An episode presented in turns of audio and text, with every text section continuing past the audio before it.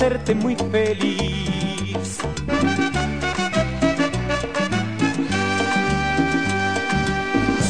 Bienvenidos a un episodio más de este su podcast Humanos. Ya es el cuarto episodio y este día tengo un invitado como usted ya leyó en el título. Jesús Pasillas, amigo, periodista, Gracias, camarógrafo, gracias, editor, este, Re- tebolero me- de noche. Sí, pues ya. ¿qué?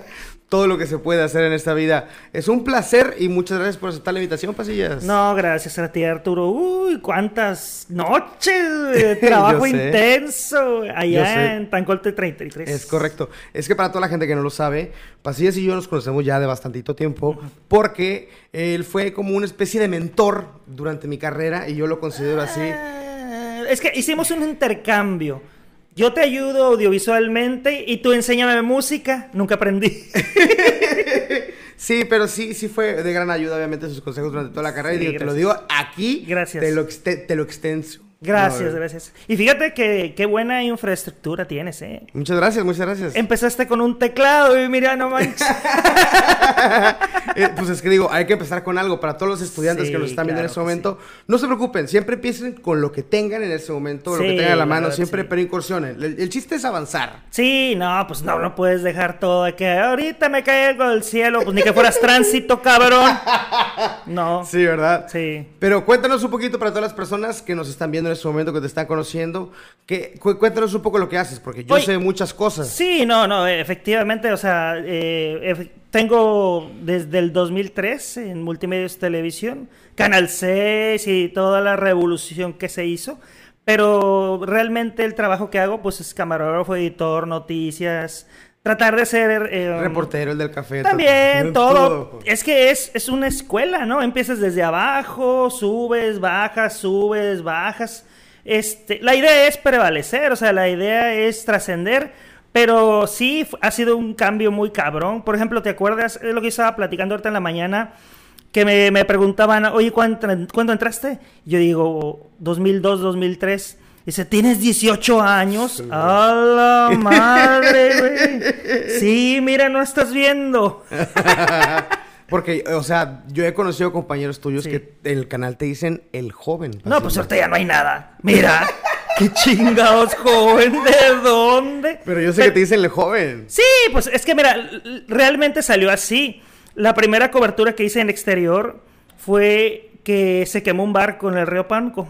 Y este, había un camarógrafo, amigo Julio Martínez, y me dice, vente, joven maravilla, pues bañate, flaquito Sí, sí, y todo sí. el pedo.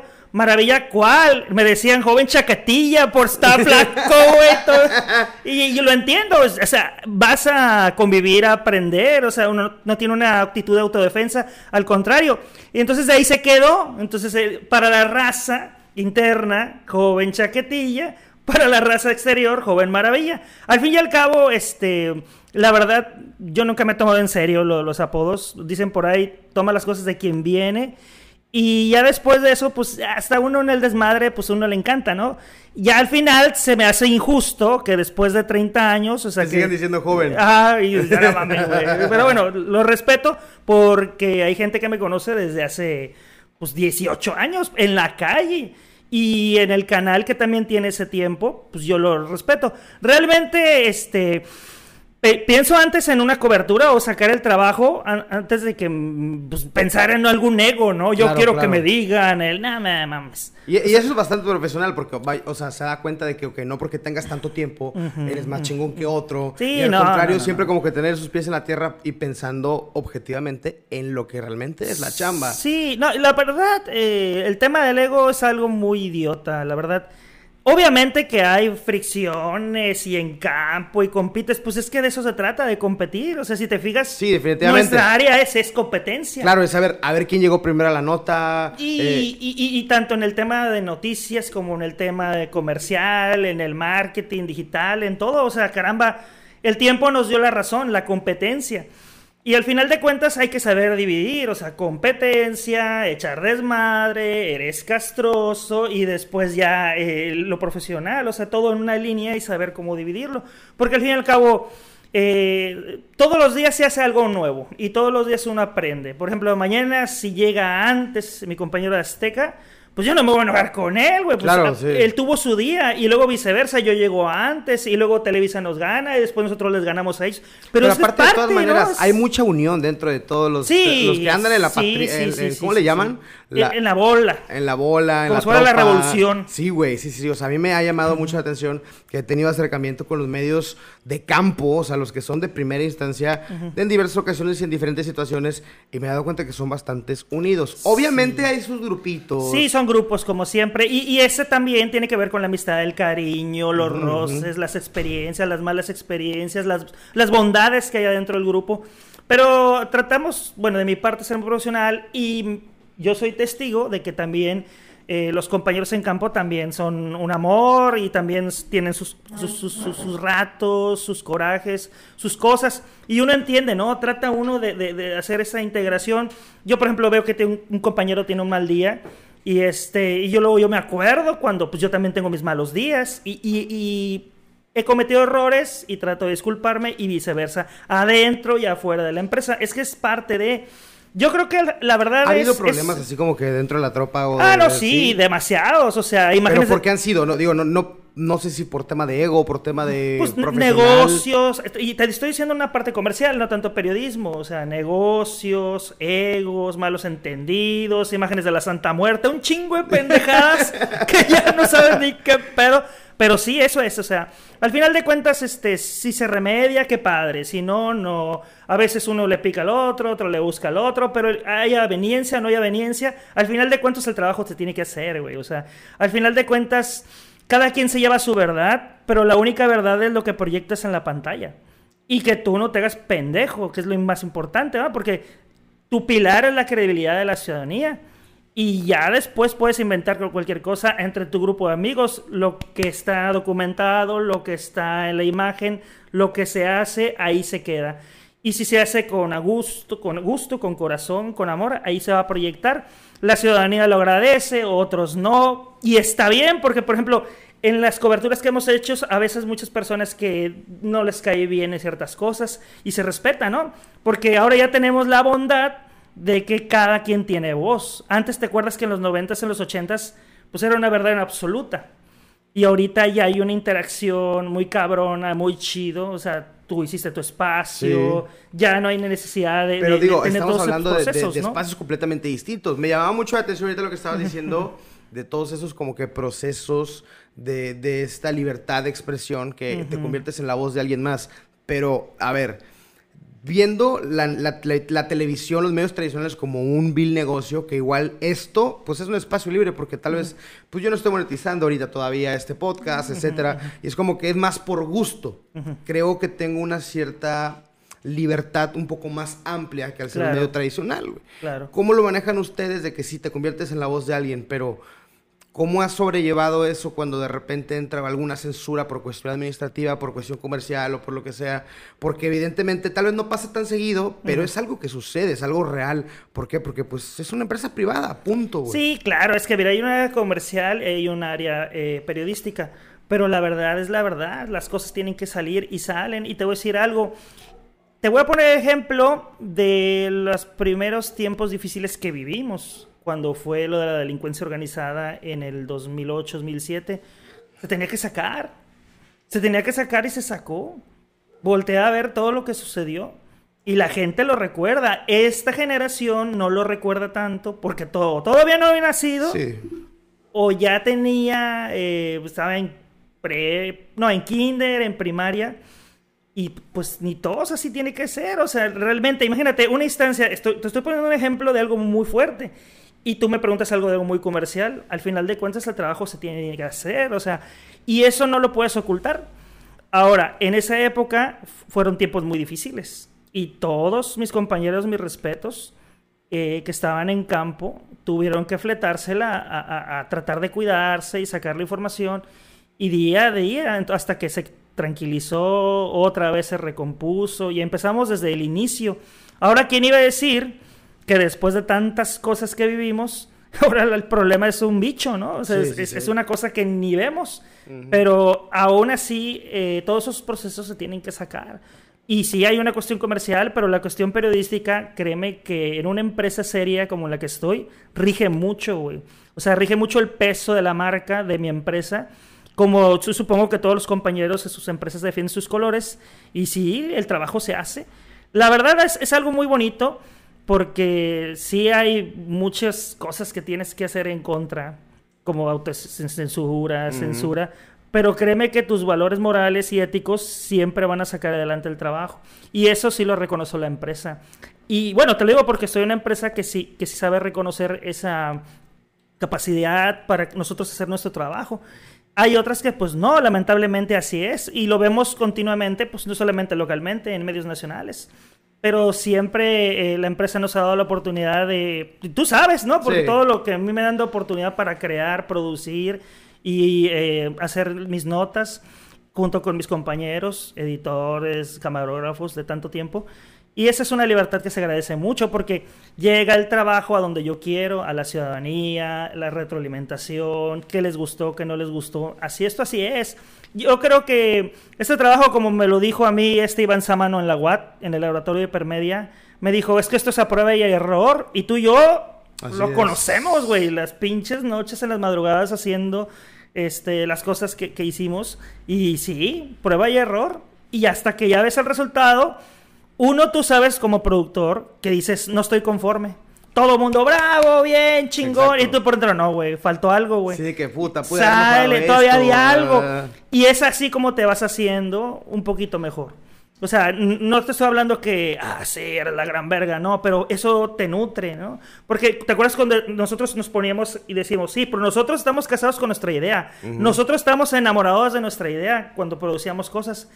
No, vamos a ir con un grupo que no conoce nada de este pedo, que no tiene ni una idea de que es una disolvencia, que no tiene una idea de que es una toma, de un contraluz, y dile, a ver, ¿te gustó o no te gustó?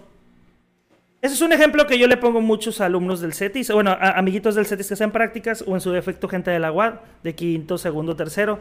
Le digo, ¿sabes por qué un video triunfa?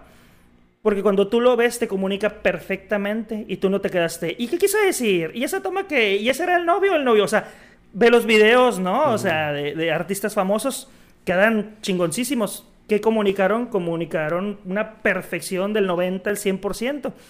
Y tú y yo hacemos ese ejercicio, poníamos un pequeño target y, y decíamos, a la madre, güey, si es cierto, no lo había pensado.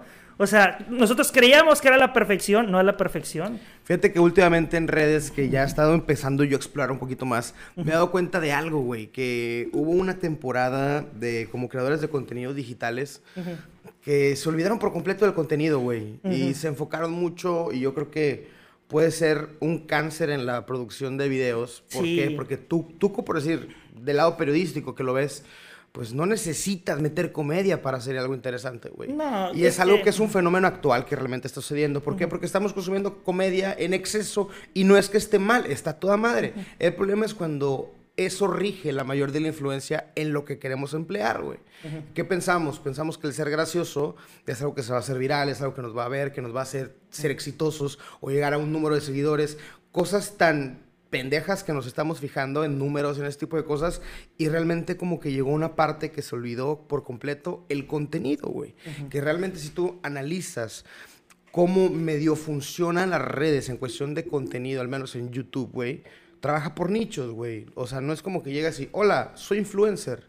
Pues no, güey. Sí, tienes que hacer tu tribu, ¿no? O sea y aparte, ¿a qué haces? O sea, sí, ¿de qué, güey? O sea, ¿qué te dedicas? ¿Haces TikToks, güey? ¿Qué haces, güey? O sea, ¿haces comedia? O me refiero, ¿cuántas personas no están creando contenido digital que son abogados, que son maquillistas, que son veterinarios, que son doctores? Esa es la parte interesante, güey. Y son las personas que realmente nutren de contenido la red. Y son las personas que primero se impulsan, güey. ¿Por qué? Porque no los estás viendo porque son influencers o porque están guapos o porque están amados o porque tienen muchos números. No, güey, estás viendo realmente lo que hace la persona. Te voy a decir lo positivo y lo negativo. Yo le veo mucho positivo. Todo aquel comunicador que esté en contra de la manifestación de las ideas, la manifestación, el no comunicar, la censura, no estudie, güey. La Chile vaya a otra cosa, güey. Este, sinceramente, yo creo que el comunicador está pegado con la parte de la libertad. Pero, pues el ser humano tiene por inercia ser libre. Y eso aplica para que gente que tiene un negocio, hacer cápsulas con celular, porque dicen, necesito yo eh, comunicar de mi negocio para vender. Eso también está bien. Entonces, la cuestión ahí es de que cada quien tiene el derecho de hacer sus procesos creativos. Yo pondría así como que en, el puntualmente el seguimiento en esto. Y nosotros que somos profesionales, ¿por qué no llegamos a esa perfección? O sea, nosotros que sí estamos dedicados a estos, ¿por qué no tenemos que hacer ese proceso más profesional, más mm. creativo? O sea, tenemos un doble compromiso. Sí. Lo que hace que, pues, muchos de nosotros, y hablo porque no quiero criticar a nadie, güey. O sea, cuando tenga que criticar a alguien, yo lo critico, güey. Tú sabes que yo no hay pedo, güey. me vale madre. Pero eh, también todo mundo en algún momento cumplimos ese error, porque vas empezando y está bien. Pero luego está mal que te quedes en ese gancho, ¿no? abaratas tus contenidos audiovisuales. Tienes tanta competencia, tenemos mucha competencia y abaratamos el proceso audiovisual. Y después decimos, bueno, no importa, voy empezando, pero espérame, o sea, el valor que yo le doy es importante. O sea, tal vez no tengo mucha experiencia, pero tienes una muy buena calidad. Y ahí es un, es un tema que, lo que tú dijiste, bueno, personas que no son del medio hacen sus procesos un poco amateur, pero pegan, ¿no? ya viene destinado que tenemos un carisma la persona o así. Y de este lado, pues el profesionista, el comunicador que debería de procesarlo bien, pues hay ahí todavía unos desajustes, ¿no? Entonces, se necesita, eh, primero que nada, empezar poco a poco por prueba y error, profesionalizarse, estar comprometido con, con, con la carrera o, o, con lo que te gusta. A veces también está la libertad de, pues, de que hay gente que no es de la carrera y le gusta esto, pues adelante, ¿no? Es este, su libertad de hacerlo. Pero sí eso ha hecho que tengamos mucha demanda de trabajo en política, en marketing, publicidad, cabrón, hay un chingo de dónde sacar dinero para las personas que dicen que nos vamos a morir de dinero, ¿no? nos vamos a morir de hambre, ¿no? Si, si porque no hay trabajo y eso, no, pues se muere de hambre quien no quiere, o sea, quien no quiere salir adelante. Pero sí ha hecho que este, el primer tema que habíamos tocado se trataba del ego, ¿no? cuando te casas con tu ego y piensas que eres acá la entomatada, no, espérame, o sea, hay un proceso de, creación, prueba y error, y te vas así haciendo mejor. Evidentemente los que vienen atrás van poquito a poquito, pero luego ya te, te vuelves un monstruo y ahí es el pedo, se llama cáncer. Cáncer de ego. Y tú dijiste, es que eh, los contenidos que se están haciendo. No, pues me pega un video, me pegan dos, tres, cuatro, cinco, ya me creí Luisito Comunica.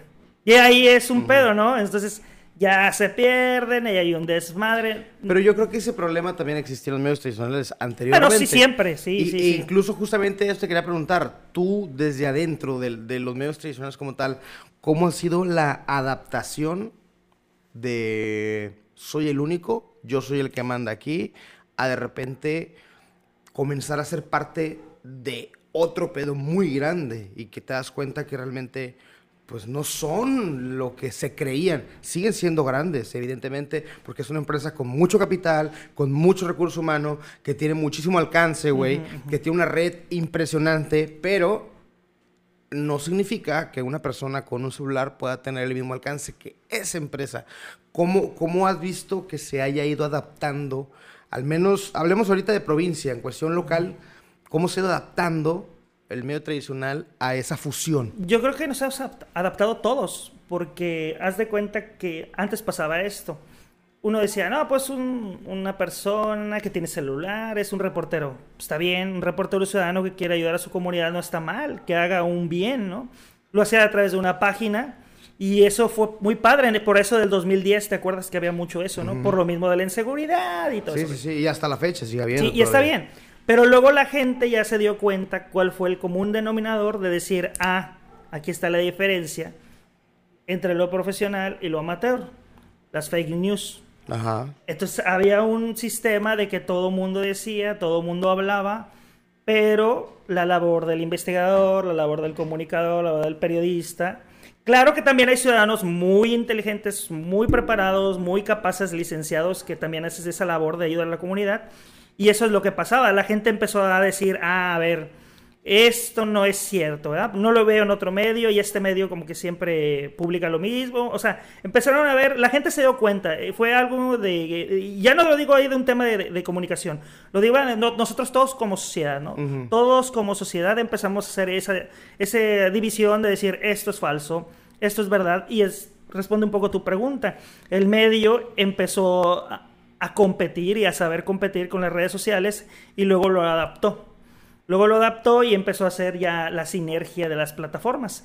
Pero empezamos así, y te hablo del 2008, 2009, 2010, que nosotros vivíamos eso a cada rato. Sí, porque incluso realmente la empresa en la que trabajas, que es Multimedios, yo creo que fue de las pioneras en cuestión sí, fue, digital, güey. La líder, o sea, milenio con milenio.com. O sea, o por decir, ahorita es, es increíble, güey, los números que tiene el contenido de Multimedios en línea en el canal de Multimedios. Sí, es que mira, eso es un tema que hace mucho tiempo yo lo toqué este, con María Elena Pasi, que la quiero mucho, le mando un abrazo, y, este, y Marcela Honda hace mucho tiempo. Platicábamos acerca de los contenidos de Monterrey, de las tres televisoras, Azteca Noreste, Televisa Monterrey y nosotros. Y al final de cuentas, eh, estábamos platicando en esos términos de que, bueno, los contenidos dependen a la cuestión comercial, también dependen de, como tú dices, la, profesionalización del medio, la sociedad hace que tengas esos contenidos y al final de cuentas es su negocio, ¿no? O sea, cada quien tiene ese proceso de hacer el contenido que, el contenido que quiere, ¿no? Pues es una empresa, es tu empresa, tú sabes a quién invitas, ¿no? Y, y eso es parte de una cadena comercial y entonces los, los tres coincidimos, pues está bien, ¿no? O sea, y así cada emprendedor con cada productora puede hacer sus contenidos. Yo realmente pienso que lo que sucedió con nosotros o la empresa es que supieron bien cumplir las necesidades del mercado. Y también la otra parte de la empresa de Milenio supieron también cumplir las necesidades en cuanto a periodismo, también multimedios con su marca telediario y cada quien empezó a poner sus ejércitos, empezaron a armar sus plataformas y costó mucho tiempo, mucho dinero, mucha sangre, muchas lágrimas, pero se logró ¿Por qué? Porque se capacitaron y aquí voltearon a ver a gente que estaba haciendo bien las cosas. Estados Unidos, Europa, la BBC, Univision. y ellos, nosotros tuvimos capacitación, eh, y te hablo del 2005, 2006, en Monterrey con gente de la BBC de Londres. Con gente de Univision. Imagínate, ya estaban volteando a lo digital. Ni siquiera aquí habíamos quitado el cassette del DVC Pro. y allá ya estaban armando las tarjetas para grabar este, en digital. Estoy hablando de 2004, 2005. Entonces, ¿qué pasó? Las empresas se prepararon para el futuro. Eso es lo que siempre he hecho bien Multimedios y Milenio. Prepararse para el futuro. Siempre estar viendo hacia adelante. No quedarse... Digo, también por decir, Televisa también siempre se preparó mucho, pero yo creo que estaban canalizadas de diferente manera. ¿Por qué? Porque decir, yo veía a Televisa que gastaba un putero de lana, pero todo lo invertían en deportes. Que si la cámara no sé qué, chingados, que te graba y rayos X y su chingada Creo que Televisa cometió un error. Y, y esto es lo que yo sé. Este, a licenciado Azcárraga creo que le costó mucho trabajo saber que ya no tenía el liderato de Televisa. Las televisoras eh, marcaban en rating que las telenovelas ya no eran vistas. Los partidos de fútbol y luego Azteca tenía una presencia importante en la República, iba creciendo. Y pasaron ciertos fenómenos políticos que hicieron que perdieran la credibilidad en sus noticieros. Entonces, ¿qué pasó? Y yo te estoy hablando, yo creo que eh, a finales del gobierno de Fox y principios de Calderón. Y yo creo que ellos tardaron un poco en conectarse con la tecnología, en conectarse con lo digital. Y eso fue, yo creo que los multimedios dijo no, o sea, Milenio dijo no, o sea, los señores González dijeron, a ver, vamos por esto y tenemos una visión clara, como los del norte que son bien echados para adelante, y vamos por esto.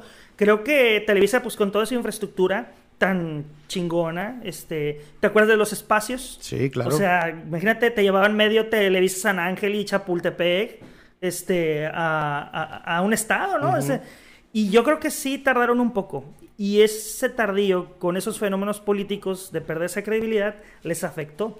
Luego ya pusieron en marcha una campaña impresionante de, de, de cambio de imagen, de capacitación. Siempre han tenido capacitaciones. Y yo creo que lo que sucedió fue que ya se pusieron pilas, pero ya había un mercado avanzado, ¿no? Sí, o sea, ya, había gente, competir. ya había gente que decía, tengo mi página de internet donde publico notas, este, lo, no en tiempo real porque todavía no estaba ese Sí. algoritmo del tiempo real, pero decías, ya estoy en internet. Y decía, bueno, ¿para qué? Pues, si no tienen internet ni la mitad del país, pero ¿cuál? Que eso los hizo ser mejores porque ya le sabían al negocio. O sea, es una clave entrarle al negocio y poco a poco te decía prueba y error, pero sabes más que otro, estás más capacitado que otro, tienes más contactos que otro. Y esa fue la fórmula, ¿no? Empezaste antes y lo aprovechaste, porque de nada sirve Sí, claro. que empieces antes Si no vas avanzando. y levantes las campanas al vuelo y te caiga la voladora y andes ahí llorando. O sea, ni pex. O sea, así es esto. Tienes que eh, agarrar la iniciativa. Va a haber batallas que pierdes, pero tienes que seguir. O sea, ah, llores, ah, te revuelques de corajes, pierdas mucho dinero, pero hay que seguirle, güey. Y eso yo siento que pasó. Recuerda que milenio.com está desde, uh, luego, luego que, nació la marca Milenio, eh, salió del punto .com. Y todo el mundo decía, ah, lo del punto .com es para Fifi, solamente tiene... Pero mírate ahorita. Sí. Y lo hizo el Universal, lo hicieron las, las grandes cadenas de periodismo y las grandes televisoras. Pero yo creo que Azteca y Televisa pecaron un poquito de eso, ¿no? O sea, como que tardaron mucho o, para sacar eh, cuestiones tecnológicas digitales. Y Es que nos- es difícil, ¿no? O sea, por decir, también si lo ves de esta manera, Multimedios pues era una empresa en ese momento, güey, que seguía en crecimiento, que no estaba, como que entre- su raíz no era tan grande. Sí, estamos hablando de estos güeyes 2004. Ya tenían, ya tenían construido algo, o sea, lo difícil es Sí. cortes esas ramas porque vienen nuevas, güey. Es como que puta, güey, ya es tanto. Si vas a ¿sabes cómo invertir, pero vas a perder también. Es una. eh, vaya, ellos ya tienen algo que arriesgar. Que a diferencia de una empresa que está en constante Sí, crecimiento, en crecimiento y, y todavía. lo comprendo y la verdad este es respetable, o sea, todas mis em- las empresas tienen mi respeto, este, pero fíjate que yo lo veo así. Son gigantes, ¿no? Son Sí. como gigantes del fútbol, es un 9, es un 10 en la selección. Viene un chavito de fuerzas básicas, que podrá ser multimedios o Sí, milenio, sí. o otra televisora compañera que acaba de emerger, porque hay varias que emergieron. Y pues vienen así de que una oportunidad, una oportunidad, Ah, me, los, me imaginé, no sé, en el 2000, en el 99, 2000, todo ese proceso que costó levantar la empresa. Me imagino que eran de que sobre esta oportunidad, vamos, y van- fueron, con, fueron con todo, o sea, fueron con todo. Y sabes y ahorita ya es, es una empresa bastante consolidada a nivel nacional, güey. Que, o sea, ya está al nivel de imagen y cosas acá, güey. Ya a nivel nacional que está muy chido, güey. Sí, de hecho, este, eh, la eh, imagen tenía un proceso de, eh, volteenme a ver para la tercera concesión. Y Multimedios y Milenio, yo dije, esos nos esperaron, güey, esos dijeron, vamos a hacer nuestro proyecto. Porque, por ejemplo, recuerda que en el 2008 nace Milenio Televisión. Y Imagen estaba esperando la luz verde para poder hacer la tercera, que se le dio hasta Peña Nieto. ¿Te acuerdas? Y acá no, acá dijeron, no, no, no, vamos por el canal de televisión de 24 horas. Que esa idea la sacó este, el Tigre de Televisa con Eco. Pero pues por cuestiones de dinero, cambios de gobierno, el- no, no, no se quedó, no perduró. Creo que se fue en el 93, 94. Y llega Milenio pues, con la visión a dónde quieren llegar, que es a un alcance nacional. Y sobres, métele, sácale toda la morralla para crecer. Y lo hizo. Y así otras televisoras que vienen atrás, ¿no? Entonces, yo creo que el mensaje es, caray, o sea, la visión, el objetivo donde quieres, métete al mercado que quieres, sabe el invertir, ten paciencia y capacítate. Capacítate, te voy a decir algo. Yo veo que en el tema original que dijiste de los contenidos, eh, pues se dejan llevar por el ego y eso, pero la capacitación es importante. Muchas empresas han dejado de capacitar. Y también nosotros, por el trabajo, por el tiempo, hemos dejado de capacitarnos. Pero si, como tú podrás ver, eh, quien esté al ritmo y al- al- al- a la línea de la tecnología, a, a- a lo de hoy, no va a morir. Hay muchas personas que en el medio perdieron ese cordón umbilical, por Sí. decirlo así, y se quedaron atrás. Nos toca o jalarlos o de plano ya están ellos, tendrán que salir, pero esa parte de muchos comunicadores pe- perdieron. Hay otros que dijeron, me aplico. Claro. De ahí me importa la edad, 40, 50, 60, agarran el celular, pícale al WhatsApp, pícale al Facebook, cómo te mando un audio, cómo mando una foto, y lo lograron. Y hay otros que se quedaron y pues ni, ni todos, o sea, o sea, a eso pasa, ¿no? Pero yo creo que eso es los que vamos hacia la línea de lo que es el del hoy, hoy al día a día, muy difícilmente nos perdemos. O sea, sí comprendemos un TikTok, sí comprendemos un Instagram.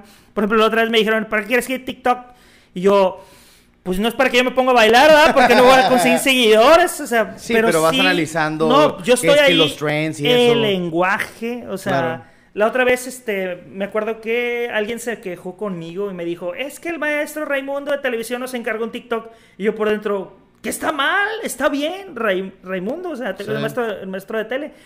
¿Qué está mal? No está bien, o sea, es, es bueno porque Pero a ver, la diferencia, a ver, ojo, sí, sí, sí, Ajá, pero ajá. una cosa es que te pida un TikTok X persona y otra cosa es que tú como estudiante de comunicación y te lo está encargando el maestro, güey, ¿se te hace una pendejada? A ver, entonces tienes tú la capacidad porque tienes el conocimiento Ajá, ajá. para hacer algo muy chingón con un celular. ¿Por qué? Porque se puede, güey. O Claro. sea, no es necesario tener una pinche cámara súper ultra, Ah, sí, la sí, más sí. nueva y la chingada para poder hacer algo. La creatividad está aquí, no en el aparato, güey. Claro, claro, Si el y- maestro te está pidiendo un chingado TikTok, llévale el más chingón. Sí, Punto. y otra cosa que te iba a decir, les dijo especificaciones, ¿no? De esto y esto y esto. Aparte, comunica en 19 segundos, en, en 40 segundos. Está cabrón, ¿no? Sí. O sea, estamos nosotros a dos segundos de que nos manden a la verga. O sea, así sí, una sí, historia. ¿Está buena o no está buena? O sea, todo mundo, ¿no? sí. Esto me sirve, no me sirve. Lo compro, no lo compro. El morbo y todo lo que tú quieras. Aquí está.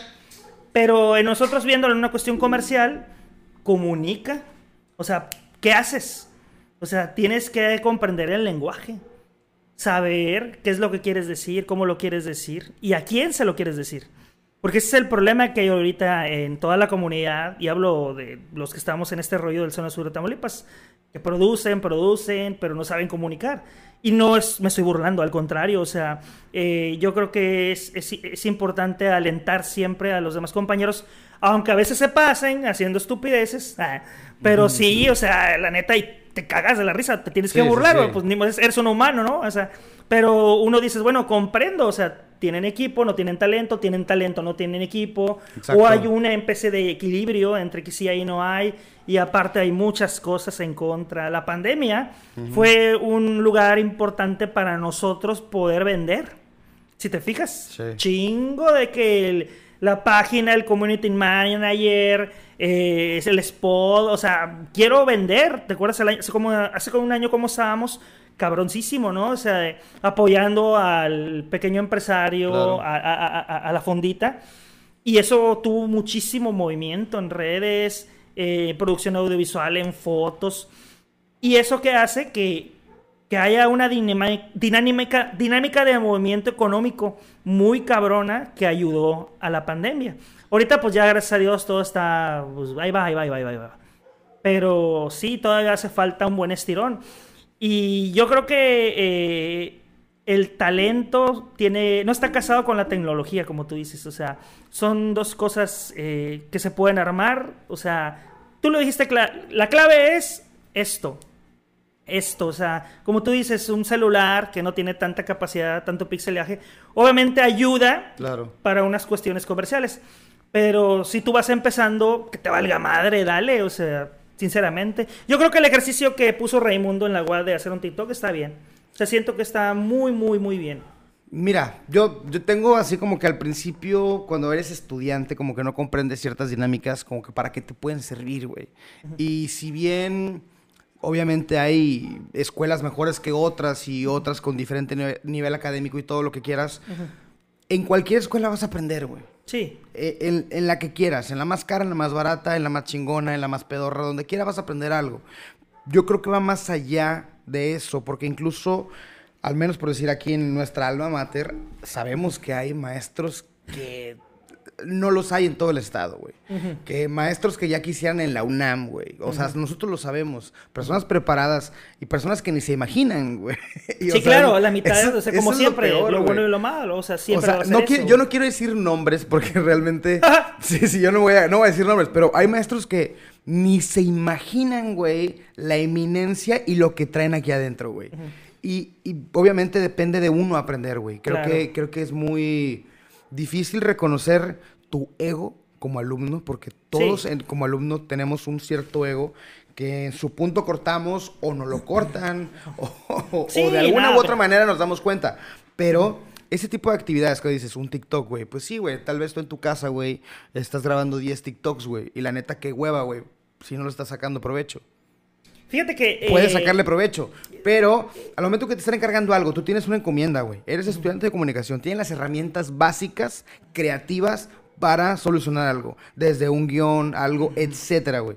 Si el maestro te está pidiendo un TikTok, hazlo profesional. Tan tan, güey. Sí, y, y tienes razón, el ego del estudiante está cabrón. Mira, te voy a decir, eh, ahorita con los chavos de prepa del CETIS se son muy de que, a ver, tú a mí no me vienes a decir cómo yo manejo esto. O sea, eh, cabrón, Ujú. estoy todo el día con él. ¿Tú crees Sí, que sí, a sí. mí, tu maestro de 40, 50 años con estrías, me vas a decir a mí qué es lo que tengo Claro. que hacer?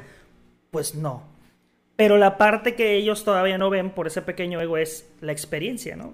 Y a veces dices, ay, qué hueva, ¿por qué tengo que hacer esto? Pues lo tienes que hacer, ¿no? Algo te va a ayudar. Y el ego, que pues, tú sabes en la Sí, universidad, sí, el clásico del primero, segundo, tercero y cuarto, que porque sabe editar más que los que no saben, que porque Sí, llegaron más preparados. Que te sientes un dios, llega el maestro. llega un cabrón con maestría, doctorado, alumno, me la pelas, editar. Sí, claro, no, hombre, eso está bien cabrón, güey. Te digo, es la misma mierda que te digo. O sea, el cáncer de la carrera se llama egocentrismo. sí, güey. pero fíjate que ya eso se quita, güey. ¿Te, te acuerdas que se quita como eso de séptimo, güey? Sí, Como sí, eso sí. de séptimo se te quita Ya, un poco. ya cuando Las empiezas, alianzas, ¿no? sí. Con es los... que ya cuando empiezas a, a ver realmente por el porqué de las cosas. Porque tal vez uno como alumno dice, pues sí, güey, esta madre me la pela. Y evidentemente Sí. el maestro, güey, pues no va a tener la misma, el mismo dominio de la aplicación que tú. Porque Sí, tú lo haces todo el puto día porque estás de huevón. Pero el maestro entiende el proceso de cómo Comunicar. o por qué es que funciona la aplicación que tanto estás tú como pinche Claro. becerro. Cosa que no logras ver.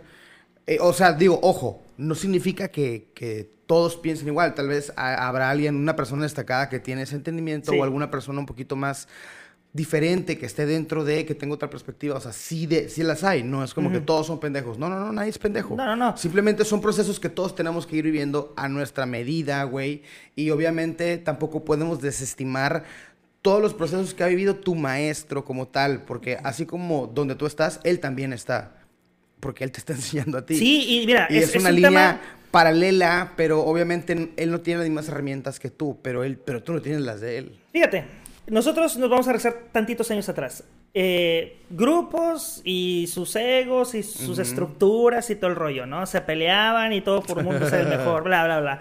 Llegas a séptimo y dices, no, hombre, no puedo con Ignacio Morales, está bien cabrón, no puedo con Devesa, a la madre, maestros. güey", por lo que ponían en el salón de clase, ¿no? Sí. Y entonces decía, ¿sabes qué? ¿Cómo le hago para chingarlos en el buen sitio de la palabra? De Sí, claro, demostrarles que eres alguien y hiciste algo, ¿no?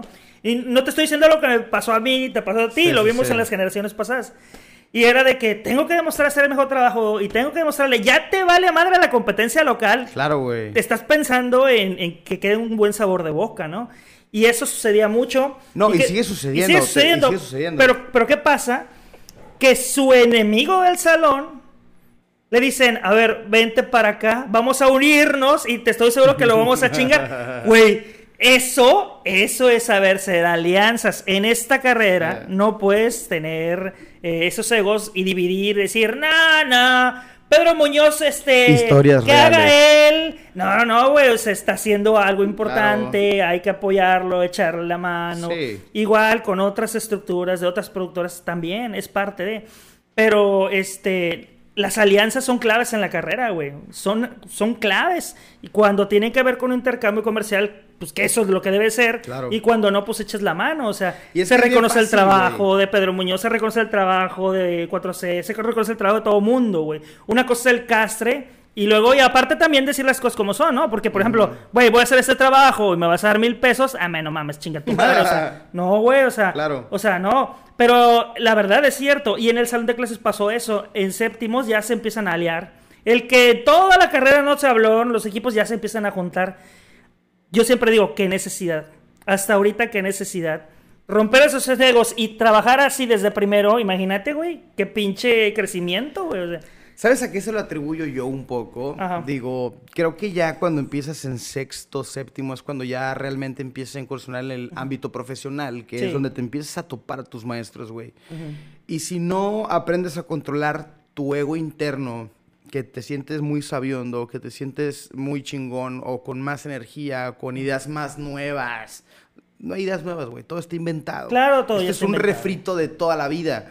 Y obviamente, al momento de tener ese entendimiento, güey, te das cuenta que todo es algo cíclico. Quien Sí. está arriba va a estar abajo, pero no significa que va a dejar de crear o que va a dejar de trabajar o que va a estar vigente. Simplemente va a estar abajo, pero en algún punto va a volver a subir. Y en ese proceso aparecen personas nuevas, que, personas que crecen y mueren en corto, personas que crecen, se, esta- se establecen y siguen creciendo. Hay de todo, güey. Y al momento de tener esa apertura de esos nexos, güey, que ya estás buscando un interés en común, que ya no es ese ego compitiendo, güey, es cuando empiezan las cosas chidas. Ese tipo de experiencias de que ya empiezas a comprender más allá de tu entorno, güey. Porque algo que a mí me fascina de esta carrera, güey, es la manera de cómo después de tener es- esta educación, empiezas a ver todo con una narrativa. Y aprendes a segmentar. Y al momento de que una vez, de que ya segmentaste, ya lo tienes limitado mentalmente. Puede ser muy grande, puede ser muy pequeño, pero ya lo tienes limitado. Y es, ya, ya lo puedes analizar, güey, de esa manera. Si no, no puedes. Y al momento de tener esa, esa, esa apertura de las narrativas, al momento de voltear a ver a todos lados, encuentras los mismos patrones, factores que, lo ves en todos lados, güey. Fíjate que eh, en ese tema que decías, la cuestión de la creatividad, de la producción, del crear, del hacer y de la competencia, porque al mismo tema, eh, es el mismo tema, güey, el ego, güey, y lo profesional, y crecer, y hacer, y, prueba y error. Pero aquí hay algo que me está gustando mucho. Este, ahorita las últimas carreras de comunicación, eh, no, fue antes de la pandemia, creo que 2019. Empezaron a tener una hermandad muy chingona, güey. No sé por qué se derivó. Yo lo atribuyo a que tuvieron un, eh, viajes de estudio Ok. en el que este Víctor Mendiola los llevó a México, a San Ángel, a Chapultepec, Grupo Imagen Ok. y todos esos ¿Por fin lo televisores. dejaron venderlo? Pues ya, vaya, ya, el, el maestro Puga que dijo, bueno, a ver, está bien, una oportunidad. Pero eh, yo, yo le vi mucho beneficio, güey, porque eh, hubo una especie de integración. O sea, había gente de quinto, había gente de eh, tercero, había gente, pocos de primero, muchos, pues ya los que se van, ¿no? En séptimo. Pero empezó a hacer algo muy curioso porque en el primer viaje donde Wesama, ¿no? Este, pues llegó una hermandad chida, ¿no? Y después me tocó el segundo, yo fui con ellos y eh, empezó a haber otra hermandad de los que había, más los que no fueron y más estos que vienen, se hizo otro, Mazatlán, y empezó a hacerse como que una especie de... Ya no era, conozco a fulanito de tal, le quiero partir en su madre. Dice, no, güey, Ok. porque ese fue bien chido allá en la carrera, me ayudó, güey, no mames, no tenía dinero, me prestó para un lonche, güey. Bueno, va, o sea, ya se Ok. empezaron a romper esos egos. Claro bueno, que todavía güey. hay grupos, ¿no? Que, que, que, pues no son monedita de oro, Claro, tienes claro. un pedo con un güey, pero antes era en nuestros tiempos, a ver, hijo de tu puta madre, o sea, Pero ¿sabes qué es lo peor caso? Ahorita que ya ni no. siquiera eran problemas personales. Todos Pendejadas. los pleitos eran pendejadas Eran de escuela, pendejadas. güey. O sea, Eran era... pendejadas. Eran era- egos. Sí, güey. O sea, no eran pedos de que, ay, me cagas. No, no, no, no, güey. Es más, pocas veces se llegaron a los golpes. Sí, y te voy a decir algo. Bueno, sí había, eh, no había, no llegaban a los golpes, porque hasta eso hay que reconocer que sí respetan nuestra facultad, que eso se valora. Pero sí llegaban a hacerse culeradas, ¿no? O sea, Sí, cosas sí. que decías, no mames, güey. O sea, este, y, y ahorita he visto varios ejemplos en donde, por ejemplo, el de séptimo que tuvo un rozo con el de quinto, en alguna peda que se vieron por un culo, porque estaban borrachos. Como que bueno, no hay pedo, güey. O sea, ya pasó a chingar su madre y cada quien lo suyo. Vaya, güey, eso es positivo. Porque antes era de que no, mi grupo, yo soy el mejor. Y ahorita de que no hay pedo, si viene a la peda. No, no hay pedo, güey, dile que venga, güey. Y terminan hablando de lo mismo. Sí. De música, mujeres y comunicación. Todo lo que tiene que ver con productos audiovisuales, dónde ir a voy a trabajar, dónde tengo que ir a hacer mis prácticas, qué es lo que tengo que hacer. O sea, pero hay una convivencia y de que, bueno, déjame ver si pregunto, a ver si te puedo jalar acá en el canal 10. ¿Me entiendes? O sea, ya empieza a ser como una relación que eso es lo que se busca. Tú y yo sabemos que aquí afuera en la calle es de alianzas. Es de trabajo duro. Y eso es lo que te abre puertas. Tú te quedas, te congelas y yo soy la nalga de la empresa. Sí. No, hombre, vale, madre. No llegas a ningún lado. Y fíjate que ahí creo que ha habido un- una buena eh, sociedad, por decirlo así. No te estoy diciendo que se ven y se abrazan, ¿no? Porque pues no, es hipocresía. Pero sí eh, se llegan a conocer, respetar, se comunican, eso es chido. Y eso pasó antes de la pandemia. Imagínate si no hubiera habido pandemia, puta, no, hombre, estamos hablando de que cada quien ejercería ese poder que tiene para lanzar un proyecto como el que tú estás haciendo, sacan su pequeña productora, sacan su streaming, jálate para acá, yo te ayudo. Sí. Oye, ¿sabes que yo estoy en los 40-20? Oye, yo estoy en la mejor 20. Oye, yo estoy en multimedios, ayúdame. Y eso está chingón, güey, porque la única fórmula para conseguir trabajo en la carrera es antes de salir en la carrera. Así es. Sí hay trabajo después de la carrera, pero lo más fácil para el conecte es antes. Y obviamente tienes que empezar desde antes, o sea, Sí. no vas a empezar cuando empiezas a hacer prácticas. No, no, no. Yo, ¿Ya yo- para qué? puta, yo me acuerdo que yo empecé, estaba como en cuarto o quinto semestre, que fue cuando ya realmente empecé a consolidar como de manera profesional, eh, producciones audiovisuales, etcétera, que fue con lo que empecé, güey. Sí, güey. Fotografía, cuarto, tú empezaste semestre. haciendo tu Cuarto, quinto semestre todavía. y tu gente de fotos, este, el Chucho por ahí anda, ¿te acuerdas? Sí. O sea, y eso estuvo chido porque ayudaste a tus compañeros del salón, oye, échame la mano, jálate tú. O sea, eso es integración. Bonifacio, oye, vente, güey. Boni se compró su cámara, él sacaba sus Sí. fotos, o sea, chingoncísimo, güey. Eso es, güey. Yo creo que eso ha sido la clave de que creo yo que a pesar de la pandemia, porque muchos están preocupados, muchos dicen, güey, ya terminé la carrera y no tengo empleo. Y yo les digo, híjole, espero en Dios, poco a poco, cuando vaya a terminar esta pandemia, tendrá que venir, te- tendrá que venir inevitablemente un boom económico. Claro. Pero no vas a esperar a terminar la pandemia. O sea, desde ahorita ya se están abriendo. Hay gente que en la facultad ha conseguido trabajo, no del medio, pero eso es un inicio ya. Por ejemplo, en Dairy Queen, en McDonald's, en, en cadenas pequeñas, en Coppel, en Altama. Bueno, ya eso ya es algo, ya hay una experiencia. Tal vez con el paso del tiempo en la carrera poco a poco ya sum- ¿En dónde trabajaste? Por aquí. Ah, tienes experiencia Claro. en atención al cliente. Te has manejado caja, has hecho cortes de caja. Ah, ok. Y eso ya te va moviendo. Entonces, importante es empezar. Yo creo que, eh, a, pesar que hay mucha preocupación de que, ¿y dónde consigo empleo? Pero eh, se están poniendo las pilas, güey. O sea, hay mucha gente que, por ejemplo, me lo comentaba en el viaje, nos desesperamos, güey, porque, pues, por más que los maestros ponen su empeño, güey, no, güey, no es lo mismo, güey. O sea, hay que ver temas, hablarlos y todo el mundo así. Y luego, pues, estás en el micro. porque no, porque no piensa en clases en línea? Ah, pero piensas que están sentados aquí con una computadora, con tú, con la Mac. Sí, no, sí. güey. Están en celular, en el micro, saliendo del trabajo, o en el trabajo en la hora de comida. O están en su casa cuidando a sus hermanos, sus primos, su abuela que está enferma. Y están así. Y luego yo, yo, yo, yo he tenido la oportunidad de participar en algunas cosas que me ha invitado la maestra Nelly Ayala en radio. Y este, y veo que todo el mundo presente, ¡fum! Todo el mundo se conecta eh, y pone este nomás este tapan la camarita y dejan el micrófono por Teams. Y este para escuchar. Y todo el mundo se va y son dos o tres los que están conectados. Este, luego yo digo, puta, pues ni están en la clase, pero no, o sea, sí están escuchando, pero no es lo mismo. O sea, mucha gente dice, no es, no es lo mismo, siento que no es lo que debería ser. Por eso muchos ya quieren regresar a clases, pero hacen un esfuerzo muy importante porque muchos no tienen computadora. Sí. Muchos no tienen eh, eh, dinero para 30 pesos para una recarga. Muchos ni siquiera están aquí, están en Osuluama, están en Ébano, están en Aldama. ¿Y cómo le hago si el pinche internet no llega allá por donde está Barda del Tordo? ¿Qué hacemos? O sea, es un esfuerzo importante el del alumno y el del maestro también, Sí. porque el del maestro nosotros pensamos, ah, el maestro da sus clases. No, hombre, No. sí, eh, fíjate que eh, eso me ha platicado el maestro eh, David de Radio. Me decía, tenemos evaluación tras evaluación tras evaluación.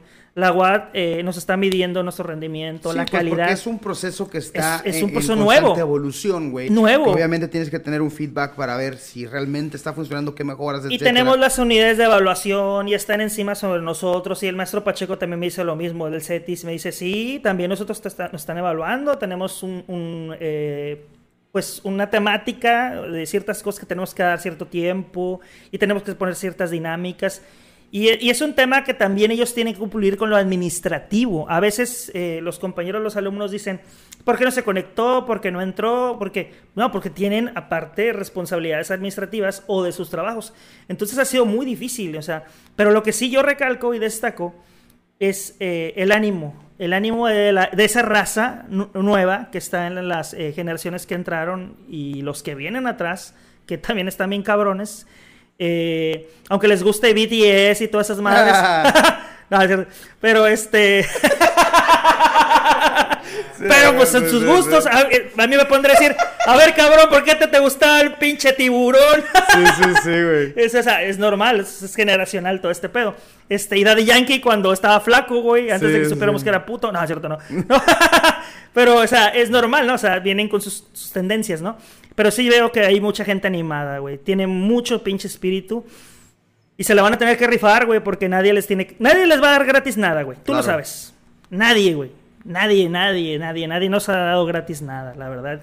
Y si te lo dieron, pues mínimo sea agradecido, chingada madre. Y otra cosa también te voy a decir, este, definitivamente eh, son procesos, ¿no? O sea, yo siempre lo he dicho, mañana, este, termino mi relación con la empresa, Multimedios un Milenio el día que ellos lo dispongan. Yo respeto, güey, o sea, yo agradezco, ese, se me terminó mi tiempo. Yo me siento como jugador retirado, güey, como que tengo blanco, puro toque de bola, güey. O sea, ya si me dicen, me dicen, ya, ya, ah, bueno, ya, gracias. La idea no es esa, ¿no? O sea, la idea no es de que, ah, ya, pero el día que pase, porque pasa, tenemos una crisis económica, estamos en pandemia, vienen recortes de personal, así va a ser esto, todo hasta que termine esta mierda de la pandemia y después de la pandemia. El día que tenga que irme, pues me voy, o sea, la verdad hay que agradecer y se termina. Y no es de que, ay, se terminó todo, pues claro que hay un agradecimiento bien chingón, pero esto así es, o sea, ¿cuántas personas de lo que vivimos en un año no los han despedido? Claro. Y no han tenido que ir, iniciar, empezar, atalachar desde abajo. Y ahorita míralos, o sea, le siguen dando putazos. Es parte, güey. O sea, vivimos un fenómeno mundial que nos provocaron. Pero este, este, al chile. Sí, sí, sí. ya Sí, güey, Sí, pero no, es, no es un secreto, güey. No, pues no, ¿para qué nos hacemos pendejos? O sea, todos los que escucharon a Luisito Comunica saben de qué estamos hablando. y me Pero- van a cerrar este canal después. Ahora, que- ay, ay, ay, ay, quizá, quizá. Aquí tenemos a los pinches este, cocodrilos que los queremos, güey. Ya sé. Pero bueno, el tema sí es ese, güey. O sea, hay mucha, eh, muchas cosas en contra en lo que está pasando en la carrera, en el trabajo, en la escuela de comunicación, con compañeros y amigos, pero el ánimo no decae. Ni el de los maestros en la facultad, en la universidad, en la, en la coordinación de comunicación, ni de los alumnos, ni de los que vienen atrás en otras escuelas, en el CETIS, no sé, donde de comunicación. Y yo creo que eso es lo importante, güey. O sea, el ánimo, las ganas, los huevos que tengas para impregnarle algo, eso es lo que va a romper en la madre a todo. Yo quiero hacer una pregunta a Jesús Pasillas en este momento. Me voy a escuchar como Gustavo Adolfo Infante, pero. ¿cómo maneja Jesús Pasillas el exceso de información? Chingao, güey. Digo, tú sabes No a lo que me refiero. güey. y las personas que sé que van a ver este podcast, Chale. que sé que lo van a estar escuchando en Spotify, son personas que saben a lo que me refiero con el exceso de información. El, el- todo lo que implica el detrás del acontecimiento, tú por el medio que estás al día a día con el la, la cuestión periodística, ¿cómo es tu razonamiento? ¿Cómo Fíjate procesas ese exceso de información? Yo creo que es la pregunta más interesante e importante que me han hecho. Te lo agradezco. Porque la verdad, güey, no, no me esperaba ese putazo. Yo soy el que los da, no el que los recibe. Pero, este, fíjate que, híjole, la responsabilidad. Yo creo que la responsabilidad, porque sí está muy cabrón. Unos van a decir, pues que habla mucho, es muy. No, no, no, es que no estamos hablando de eso. O sea, no les da sus mentes que no va por ahí. El, el saber cosas que no se pueden decir. ¿Por qué no se pueden decir? Porque hay cosas que no se deben de decir, güey. O sea, Que no deberían siquiera existir. Exactamente, o sea, por ejemplo, eh, van a decir, te estás contradiciendo, ¿no? Que te dices todo siempre la verdad. Ay, seguramente yo voy a decir, este, eh, cómo veo yo sufrir a una persona que le acaban a atropellar a, a- a- a su hijo, su tío, su familiar. Eso yo me lo callo, güey. Claro. Yo estoy hablando de eso, estoy hablando de cuando veo que alguien eh, es asesinado o es ultrajado o, o le hicieron algo, yo me lo guardo, güey. Yo al chile me lo guardo, o sea, yo no lloro en el momento, ni me voy de borracho. Yo me pongo borracho porque soy Por alegre, gusto, por por gusto. gusto. Pero, o sea, yo me lo guardo, o sea, yo estoy hablando de eso, o sea, estamos hablando de lo emocional. De ver eh, que dicen, es que me ma- mataron a, a mi familiar en, en un hospital. Y no estamos hablando de la pandemia, porque siempre pasa, ¿no? En Sí. los hospitales estatales o federales y ver llorar a la persona y saber que no tiene dinero y me tengo que dormir aquí afuera del hospital. O sea, todo eso eh, yo me lo guardo. O sea, realmente pocas veces yo lo comento. Ni con mis amigos, ni con las parejas que he tenido, pocas o muchas o nulas. O, o con los, eh, a, a las personas que he tratado de enseñarles edición. ¿no? A veces sí les comento para que sepan cómo está el pedo. Pero nunca jamás les digo así realmente lo que yo siento. O sea, yo me lo guardo. No sé, siento que es la mejor arma, la discreción y la responsabilidad. Porque si te, te quedas con muchas cosas, ¿no? O sea, te Sí. quedas con muchísimas cosas y prefiero que así sea. Está muy difícil eh, el tratar de... O sea, ver un accidente automovilístico de los miles que me ha tocado en la madrugada y ver los cuerpos y luego ver eh, la actitud de eh, pues, otros ciudadanos que se enojan y porque este pinche tráfico y otros que estás ahí de chismoso y otros que este pues apoyan a la familia, o sea, se bajan no tiene nada que ver cuerpos de ayuda voluntarios que son muy humanos, o sea, que son muy respetuosos, todos los de la playa, los que esos eh, Ámbar la Cruz Roja, todo, todos, todos son muy muy respetuosos. O sea, y, y nosotros que somos testigos de eso, eh, testigos mudos, como Claro. persona, pero como profesionistas tenemos que proyectar la verdad. Yo pienso que eso te refieres con la pregunta, no sé. Yo creo que me guardó muchas cosas. Y es malo porque por ahí leí que si guardas las emociones se traducen en enfermedades. Entonces, yo no me voy a espantar, este, no deseo nada malo, al contrario, pues soy consciente de que si un día tengo un cáncer o una enfermedad eh, fuerte, yo digo, ay, por ahí venía, o sea, ni me voy a de que, ay, pasa lo que tiene que pasar y punto, o sea, esto así es y, y hay que por eso vivir felices, todos los días son nuevos. Entonces, este, no me voy a mal viajar, de que pues, si se, se puede hacer para salir adelante se sale, si no hay tratamiento ni pedo, o sea, pero así es, o sea, yo siento que por ahí vaya, fíjate, y yo pienso que eso de guardarse emociones es muy malo, güey, muy malo.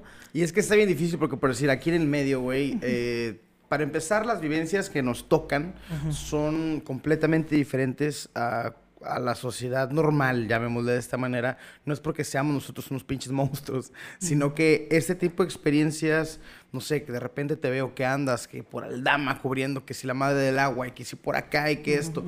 Esas experiencias te dan otra perspectiva, pero también, obviamente, hablando de esas experiencias fuertes, que obviamente tienes que guardar por cuestión de congruencia y respeto, pero también las, las partes administrativas, eh, llamémosle más secretas o más eh, privadas que no tienen alcance al ojo público, güey. El manejo de las situaciones como tal, ese tipo de situaciones, ¿cómo, ¿cómo las procesas? Porque a fin de cuentas sabemos que no es un secreto, que hay conspiraciones, y no por llamarle de una manera mística como vemos normalmente, güey. Conspirar es ponerte de acuerdo con alguien, punto, Sí. güey. Pues yo podré un ejemplo, fíjate, eh, pasa mucho, ¿no? Este, la labor es informar, eso es lo que hay que hacer, tal como es.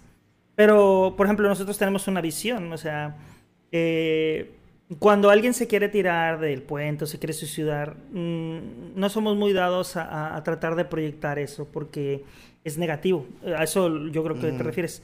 Entonces nosotros, eh, si damos esa publicidad, imagínate en vivo, se va a aventar, se va a aventar, Claro. o sea, imagínate que el que estaba pensando en aventarse o en hacer Ahora algo, lo va a hacer.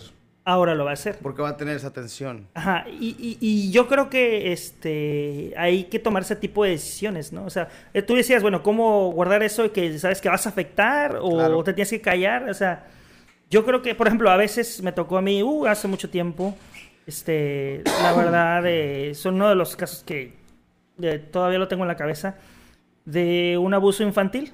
O sea, y obviamente que pues nosotros tenemos prohibido de, ley eh, meternos con la, la integridad de, las personas. Y, em, pero me acuerdo mucho de las caras de los niños. O sea, es algo que no me lo puedo quitar de la cabeza. Es algo eh, traumante. Niños de 5, 6 y una niña de 4. Eh, porque yo fuimos a la- antes se podía, ahora no, no olvídate. Ahora se llama fiscalía, antes era procuraduría y teníamos un acceso un poquito más cerca, ¿no? A la cuestión de la información. Ahorita hay que protocolos que hay que respetar y aparte los protocolos de la pandemia, ¿no? Y llegábamos y podíamos accesar, o sea, nos daban esa, eh, eh, pues es- es- ese gane, ¿no? De poder estar cerca de la información. Y yo me acuerdo mucho de que cuando entramos, porque teníamos que esperar a que tienes que tener una fuente que te dé la información, no es de que "Ah, a mí me dijeron y por WhatsApp están las fotos, aquí están los audios, compón la historia. Pues no, no mames, o sea, e- e- es, diferente. En tele tienes que mostrar lo que es, o sea, no hay de otra. Y entonces, híjole, me acuerdo mucho que yo me senté y este, estaba Reinaldo conmigo. Y pues estábamos esperando a la abogada que nos dijera, por lo, ah, ya me acordé, la de trabajo social del DIF. Eso fue en alguna administración, no fue en esta, fue hace muchísimo tiempo. Y este, y me acuerdo que en esa espera, ah, chingadas, este, de repente, ¡pum! vi corriendo a un niño y después otro niño y otro niño se metieron a un cubículo. Y yo no creo que sean, porque había mucha gente, ¿no? Y a veces entran, y no estaba la pandemia, vaya, esas señoras que van a poner una demanda o algo así. Y de repente, este, eh, me dice Reinaldo, esos son, y lo volteé a ver. Y la verdad, eh, sus caras eh, no me las puedo quitar, güey. O sea, no estaban en, en una, pues, paz mental, por, decirte- por decirlo así. No estaban en una situación buena. Y eso a mí me pegó mucho en porque la única persona que me volteó a ver fue la niña. Y los otros estaban abajo en el suelo. Pero estaban haciendo cosas, o sea, en sus mentes no sé qué estaban haciendo. Y eso me sacó mucho de onda porque eh, la mirada de la niña, no sé, güey, yo dije, no, no se puede ser, o sea, ¿qué les, ¿qué les hicieron? O sea, y luego ya en los partes de la información, pues obviamente violencia y todo ese tipo de cosas. Y, este, y eso a mí, pues no, no se puede, güey. O sea, no se puede con ese tipo de cosas. Eh, no se puede con eh, los feminicidios que yo he cubierto con compañeros los últimos cuatro fuertes. Este, el de Jessica, Gabriela, el de el famoso allá en, en la playa. La playa. Fue este. Y, y la verdad está muy difícil el tema, muy, muy difícil. Y, y la verdad, toda la situación es de que son cosas que uno se guarda. O sea, uno trata de hacerlo profesional, eh, ejecutar el tema de las fuentes, eh, la investigación. Pero cuando tienes la realidad de frente, o sea, está cabrón. Eh, el otro caso de por donde vivía Wendy, ¿te acuerdas que ahí, Sí. ahí hubo otro? Sí, ahí sí, en la Jardines del Champayán. Todos esos casos nos han tocado cubrir. O sea, yo por eso, yo nunca me burlo, ¿no? O sea, de, de las manifestaciones que cada quien tenga de libertad y de justicia. Pero, híjole, de frente tenerlo, yo sé de qué se trata ese tema. ¿eh? Y se trata de mucha injusticia, mucha corrupción. Pero también eh, hay gente buena, güey. O sea, hay gente que está haciendo bien las cosas. Y hay gente que le está poniendo ganas. Y hay gente que está investigando. Y hay gente que está moviendo. O sea, y, como yo te decía al principio de la plática, lo bueno y lo malo. Estamos en ese mundo de equilibrios. Y este, de desequilibrios y equilibrios. Porque se equilibra y se desequilibra. Así. Y entonces hay gente que sí está haciendo bien las cosas en la Procuraduría, hay gente que no, y hay gente que está luchando porque sí, y hay asociaciones que también están presionando para que se hagan. Y la, real, la realidad mata todo, güey. O sea, lo que ves afuera le parten su madre a todo, güey. O sea, ver las cosas de frente, híjole, no te imaginas. Te digo, hay muchas cosas que uno se tiene que guardar y callar porque puede hacer daño. O sea, eh, nosotros tenemos prohibidísimo este, meternos con la integridad de las personas, este, respetar mucho a, a- a todos. O sea, eh, creo que es algo vital en este negocio porque se llama profesionalismo. La verdad, este, yo, admiro, yo admiro mucho a mis compañeros de allá en México, este, porque, y de Monterrey, obviamente, de todas las plazas, pero en especial cuando eh, son manifestaciones. Y, eh, no es nuevo, o sea, lo de las manifestaciones feministas es nuevo, pero estoy hablando que tenemos 20, 25 años de cobertura, que antes eran los del STLN en los 90, luego eran cuestiones de los 43, o sea, son expresiones de libertad que se tienen que dar, pero pues entre los putazos, pues sí, o sea, somos todos humanos, ¿no? O sea, o sea eh, se tiene que manifestar la libertad a huevo, siempre, ¿no? Pero eh, los compañeros, hay compañeros que sí se llevan, híjole, putizas cabronas, o sea, literal. es literal, o sea, este, descabra. Bueno, pues el muy famoso, ¿no? Que está el reportero y llega uno y lo golpea. Y se caen de la moto, los atropellan. Tengo compañeros en México que, híjole, ala, ¿cómo lo han pasado? Eh, allá en México se acostumbra que todas las televisoras, o sea, no solamente nosotros, Multimedios o Milenio, tienen motos, ¿no? Bueno, los vemos en las coberturas, ¿no? O sea, eh, estamos en vivo, mandan señal en vivo desde la moto. Y pues ellos están toda la ciudad, ¿no? O sea, y tienen que ir corriendo, los atropellan, trailers, eh, carros, o sea, se los llevan o sea, le rompen las piernas, los desafan los brazos. El equipo es lo de menos, ¿no? Pero eh, salen volando. Tengo un compañero que me comentó que pasó, este con unos 6, 7 meses incapacitado porque la pierna no le quedaba bien. Y este, pero son riesgos, los riesgos naturales de la profesión. Y este, por eso te digo, tienes que amar mucho este pedo para es que poder entrarle, ¿no? Sí, güey. Van a decir, ay, güey, pues pinche vatos locos. No, güey, es que realmente es el arte de comunicar, esa, ese compendio de experiencias que te deja, güey, todas las cosas que observas, todas las cosas que aprendes, güey. Porque obviamente estás comunicando algo. Tal vez la base es ver la cuestión técnica, en este caso, el material audiovisual, etcétera. Pero esas simplemente son las herramientas de lo que realmente estás tratando de comunicar. Lo que traes aquí, güey, lo que estás viendo, esas experiencias, es lo difícil. y, y neta es algo de aplaudirse, güey. La neta te lo reconozco muy cabrón. Gracias, porque esa labor que tienes que eh, dentro del canal, güey, que es muy amplia. Porque aparte eres todólogo, cabrón. yo, no sé qué haría multimedia sin personas como tú, güey. Bueno, eh, aquí también hay riesgos. Por ejemplo, los compañeros han pasado. Uta, no, hombre, olvídate. Mira, no nos vayamos tan lejos, los aquí locales, los compañeros locales. Yo creo que lo más difícil que les ha tocado enfrentar a compañeros este, que cubren Tampico, Madero y Altamira yo creo que no me van a dejar mentir cuando lo comente. El COVID. Les pegó como a todos. Sí, sí, sí. Muy feo, pero hay muchos que sí, este... Pues e-, es un tema muy cabrón, muy delicado, ¿verdad? Pero yo te hablo de que cubrimos o empezamos a hacer coberturas, yo también me enfermé de neumonía muy grave. Pero muchos compañeros que cuando no sabíamos cómo estaba el pedo... Ustedes andaban en la calle. Andábamos en los hospitales, no había filtros. No había filtros. O sea, no había un delimitación y pues no sabías cómo venía el pedo. O sí, sea, porque nadie tenía idea, güey. Y si sabía la Secretaría de Salud o sabía la Secretaría de Salud Federal, apenas empezaban a armar el organigrama de todo el proceso. Ya había trabajos de avanzada. Pero nosotros entrábamos y había gente con COVID que no sabíamos que tenía. Y muchos compañeros se empezaron a enfermar. O sea, ¿Por qué? Pues eh, empezamos a agarrar la onda de que pues no era juego. Muchos empezaron a agarrar la onda de que sí es muy importante y otros de que no, no pasa nada. ¿Y cuál? Pues sí pasó.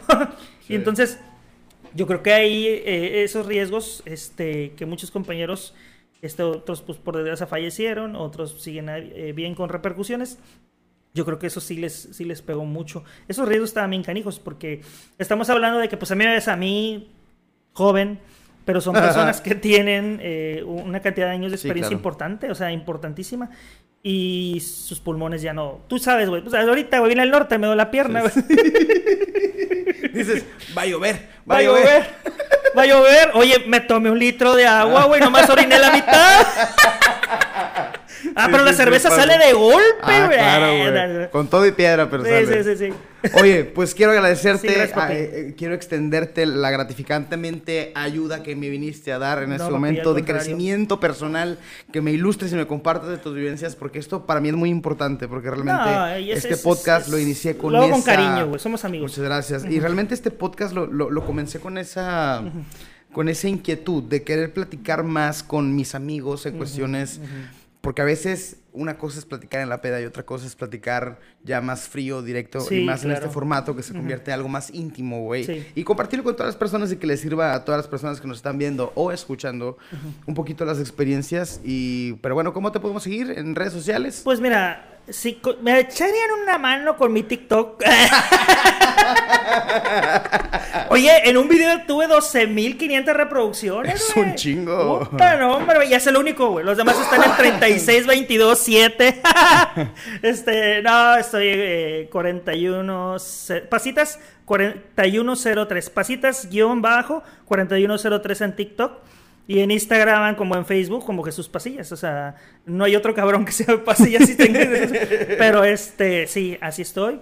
Y no hay ningún problema. La verdad, este, yo siempre he pensado que también se toma muy a pecho esta generación, güey. O sea, ay, me toman Facebook, me denuncia, ay, quiero llorar. Sí. No mames, güey, te haces otro. O no tienes, ¿y cuál es el pedo? O sea, quien te quiere realmente te va a seguir y te va a buscar. Claro. Quien no, pues vaya, no se pasa nada. Pero pues, esas son las redes sociales que tengo. O sea, mañana tal vez no son esas. Pero lo importante yo creo que es el contacto, ¿no? O sea, es el contacto de, de estar cerca. Por ejemplo, yo cuando inicié, siempre quise estar pegado al medio para aprender. Y lo primero que hice es que me pegué. Yo sé que no debes de ir donde no te invitan. Pero siempre hay formas para conseguir lo que tú quieres. Esa es la clave. O sea, la relación, la inteligencia, la disciplina, la honestidad y la fidelidad. Porque eres fiel a tus valores. Y yo creo que eso, eso te abre muchas puertas. La verdad, eh, yo también te agradezco mucho que me hayas invitado.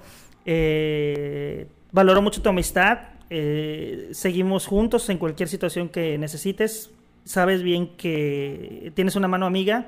Y aunque me vea como político, pero es la verdad, güey. O sea, tú y todos los que me- la mayoría me han pedido ayuda, yo trato de cumplir. Porque a, a mí en algún momento a mí me ayudaron. O sea, tuve maestros muy buenos. Tuve gente muy noble que me cuidó, que me protegió, que me guió, güey. Y no es como ese shock de que, ay, sí, eh, me, me trató mal mi novio, voy a ser culero con otros. Nada, mamá, güey. A mí me bendijeron, me ayudaron y yo tengo que poner el ejemplo, tengo que ayudar al que viene atrás. O sea, es, es algo normal, güey. O sea, tú mandas eh, y, y ya recibes lo que tú mandas. O sea, entonces, eh, yo trato de, de que pase eso, ¿no? O sea, a mí que me ayudaron mucho, güey, y créeme que tenían para hacerme pedazos, me protegieron. O sea, gente que ahorita está en México, gente que ahorita está en Televisa, que está en Milenio, que está en Monterrey, que está aquí, los de base, los primeros que me ayudaron. Yo tengo mucho que agradecer, güey. Yo, yo, yo me siento muy bendecido por eso. Te digo, el día de mañana me corren y como quiera seguiré agradeciendo, o sea, y yo creo que eso es lo que se tiene que hacer, güey, o sea, estirar la mano para jalar. Bueno, es lo que yo creo. O sea, realmente sabio, cada quien puede consejo. hacer lo que quiera con su culo Claro, y no sí, limpiarlo y ponerse tetas y lo que tú quieras. Pero es un gran consejo. Pero eso es lo que yo creo que se tiene que hacer. Es un gran consejo. Pues muchísimas gracias, Jesús Gracias. Es un placer haber tenido en este podcast. Y los espero la próxima semana en un episodio nuevo de este su podcast Humanos. Bye. Guayanera para hacerte muy feliz.